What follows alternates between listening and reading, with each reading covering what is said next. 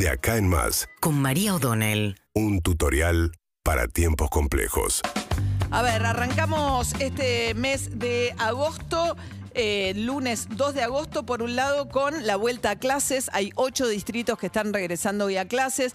El más importante por el volumen de alumnos, por supuesto, la provincia de Buenos Aires, 4, millones y medio de alumnos que vuelven a cierta presencialidad. En la provincia van a estar rotando y manteniendo el sistema de burbujas, respetando ciertos protocolos todavía de distanciamiento, con lo cual la vuelta nos será, digamos, alternando presencialidad con virtualidad. No así en la ciudad de Buenos Aires, donde van a volver todos los alumnos a las aulas juntos, o sea que el distanciamiento y los demás protocolos ya no va a ser tenidos en cuenta en un esquema gradual de que vuelven los distintos niveles hasta el 17 de agosto que vuelven todos. Tanto la ciudad como Mendoza, esto motivó una protesta de Nicolás Trota, el ministro de Educación de la Nación, en contra de la ciudad de Buenos Aires, pero también me parece que un poco la discusión acerca de la necesidad de tener muy en cuenta la presencialidad en las clases es una discusión que un poco le impuso Horacio Rodríguez Larreta en la, en la agenda a Axel Kisilov y el costo todavía, ¿no? Que vamos a estar discutiendo por mucho tiempo respecto a lo que significó también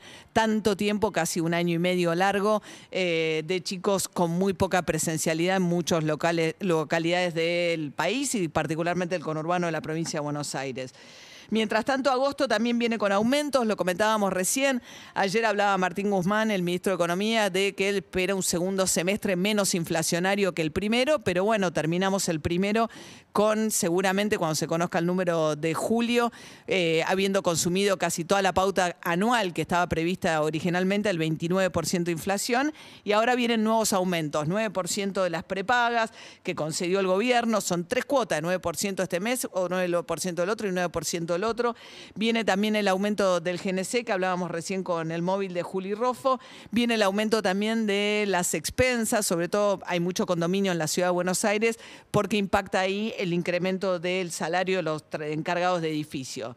Y viene agosto también con el miedo a la variante Delta, que es una variante que es el doble contagiosa que las otras variantes del coronavirus. Y el temor es que la Delta termine de propagarse en la Argentina antes de que se cubra mejor a la población de riesgo con la segunda dosis. Esa es un poco la carrera del mes de agosto. Eh, Carla Bisotti la definió como el mes de las segundas dosis. Hay un déficit con el tema de eh, más de 6 millones de Sputnik. ¿Qué pasa ahí? Dijo Fernán Quirós que ya tienen los primeros resultados preliminares de la combinación de vacunas, pero faltan dos semanas todavía para tener los resultados de estos ensayos que se están haciendo tanto en la provincia como en la ciudad para combinar vacunas. Parece que funciona mejor la Sputnik con la segunda AstraZeneca que con la segunda como Sinopharm. El problema que se está dando es que como la población que se está vacunando más rápido con segunda dosis, completando el esquema completo, son los 40-50 que son los que recibieron la Sinopharm, porque los chinos cumplieron mucho mejor con las entregas que los incumplimientos de los rusos con la entrega de la segunda Sputnik. Eh, se calcula que desde que entra la variante Delta, ya tenés 30 casos en la ciudad de Buenos Aires, tenés un brote importante en Córdoba, bueno, desde que entra hasta que se impone como la variante dominante, pasa por lo menos entre 4 y 6 semanas. Entonces, agosto es clave en esa carrera entre terminar de avanzar con la vacunación en segunda dosis de la población de riesgo, ante el faltante de la Sputnik y lograr que se retrase lo más posible el momento en el cual la variante Delta se vuelva predominante. Y además agosto es el, digamos, el, preámbulo a las elecciones de eh, septiembre, digamos, ahí ya tenés las pasos, con lo cual ya estamos en modo de campaña electoral con un Alberto Fernández que puso arriba de la mesa una discusión eh, que insólitamente vuelve a traer un tema que le genera mucho costo al gobierno, que tiene que ver, eh, sobre todo por afuera del kirchnerismo más duro, que tiene que ver con un ataque a la justicia o a la independencia de la justicia. Livianamente dijo Alberto Fernández que por qué no hay que discutir que los jueces, eh, por qué tendría que ser el mandato de los jueces ilimitado.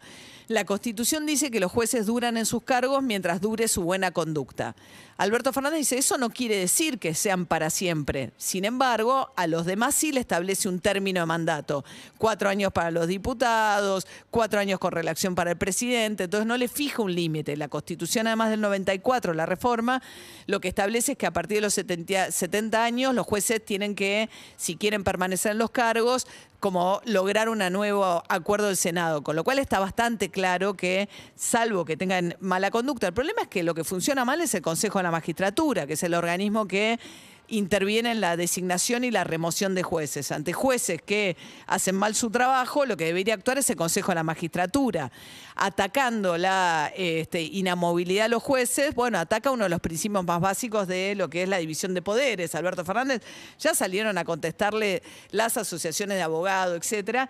Y esto le sirve bien también a la oposición, que lo que dice, ojo que acá está en juego un equilibrio muy importante. Hoy en día, lo que le faltan al oficialismo para tener quórum propio en el diputado son 10 diputados. Tiene mayoría absoluta en el Senado, o sea, tiene más de dos tercios, y en la Cámara de Diputados todavía está obligado a negociar. Y ahí se trabaron muchas las iniciativas más polémicas del oficialismo en materia judicial, justamente en la Cámara de Diputados. Eh, el oficialismo renueva una elección muy mala, que es la del 2017. Juntos por el Cambio pone menos más bancas en juego respecto de su resultado. Entonces, con una elección mediocre, el oficialismo igual ya va a ganar bancas las que tiene hoy. Hay que ver si le alcanza o no para tener quórum propio y eventualmente cómo lo usaría. Igual hay muchísima incertidumbre todavía, porque lo que hay es mucha eh, desazón, mucha pesimismo después de tantos años de crisis económica y no está muy claro hacia dónde se va a volcar ese descontento. Urbana Play, FM.